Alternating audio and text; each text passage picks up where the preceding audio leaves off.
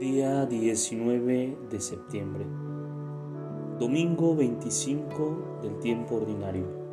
Nombre del Padre, del Hijo y del Espíritu Santo. Amén.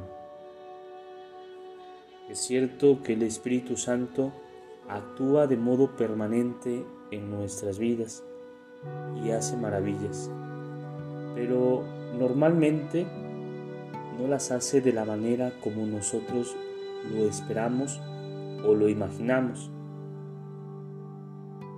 Por eso nos parece que Él está en silencio, que calla, que no interviene.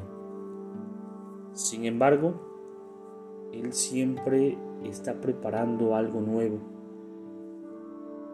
y por eso podemos tener esperanzas. Veamos cómo lo expresaba Romano Guardini en su oración. Espíritu Santo, que nos ha sido enviado y permanece cerca de nosotros, aunque los espacios resuenen vacíos como si estuvieras lejos. En tus manos perduran los siglos y todas las cosas serán en ti cumplidas, mientras reinas en el misterio del silencio. Así lo creemos y esperamos el mundo que ha de venir. Enséñanos a esperar en la esperanza. Concédenos participar de ese mundo que vendrá, para que la presencia de tu gloria sea verdadera en nosotros. Amén.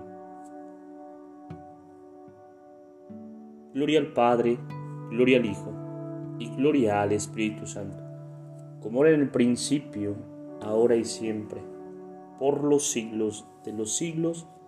Amén.